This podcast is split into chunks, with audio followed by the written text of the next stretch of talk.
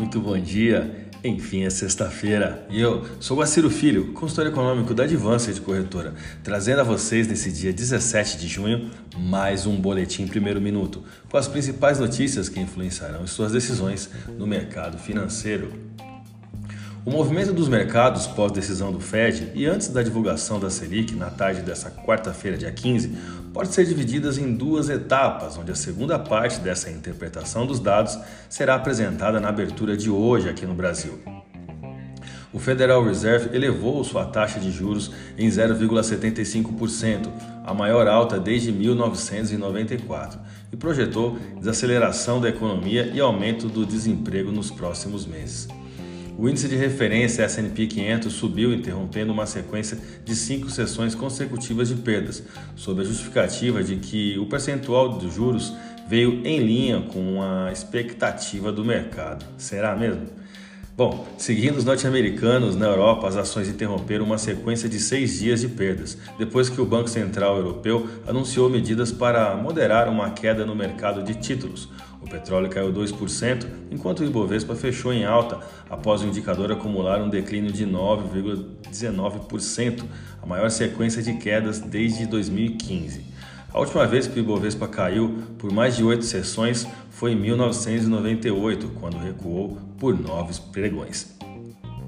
O dólar registrou forte queda ante o real, a maior em cerca de um mês, o que conferiu à moeda brasileira o melhor desempenho global no dia, em meio a um declínio generalizado da divisa norte-americana e encerrando assim a primeira etapa da interpretação desses movimentos dos mercados pós-Fed.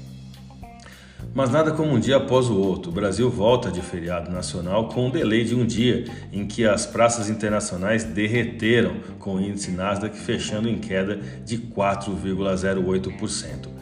Após as garantias de Powell na quarta-feira, insistindo que a economia dos Estados Unidos está em bases sólidas e que o objetivo do Fed não é causar recessão, o mercado não enxergou consistência em seu discurso, temendo que o Banco Central dos Estados Unidos esteja cometendo um erro em sua política monetária. Sendo bem didático na explicação, dos mercados referente a essa última quinta-feira, é como se o sentimento do investidor fosse capaz de se concentrar apenas em uma coisa por vez. Quarta-feira, o Fed cumpriu o que as pessoas esperavam. Ele estava combatendo os dados do índice de preço ao consumidor, que estavam muito acima do que todos esperavam, e acabou levantando né, preocupações sobre a inflação ser tão agressiva.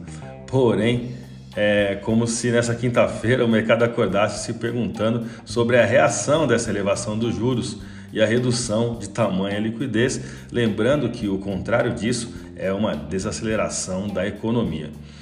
Olhando para o nosso mercado nacional, estamos com um dia de atraso dessa forte correção de ontem, na qual relatei. Sendo assim, apertem os cintos, pelo menos para essa abertura, pois o dólar é, ele pode perder exatamente tudo que ele ganhou na sessão de quarta-feira. Né? Então, o que eu quero dizer para vocês? Se nós tivermos uma sessão que encerrou na quarta-feira com forte queda no dólar, uma abertura hoje recuperando todo aquele movimento, ou seja, com uma alta até pelo menos ali o preço de abertura da última quarta-feira, não vai ser nenhum absurdo, ok? Então tomem cuidado, menos achismos e muita análise.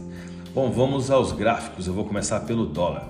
O dólar segue acima da antiga resistência R3 da taxa spot de 5,0534, onde realizou um pullback no último pregão, mas se projeta superior à zona de reversão, ou seja, permanece muito comprador para um dólar que está impulsionando aí novas altas. Isso é um movimento até que natural. O volume de negócios do último pregão foi de 238 bilhões de reais em contratos futuros de dólar negociados na bolsa brasileira, uma queda de 1,24% no dólar à vista com taxa spot de 5,0534. Vamos ao euro. O euro comprador, assim tecnicamente visualizamos a divisa europeia que progride sob a linha de tendência de alta, rumo a um teste no também já dito diversas vezes aqui, a nossa taxa spot de 5,4408, a R1. A divisa europeia fechou a última sessão com queda de 0,99% e taxa spot de 5,2772.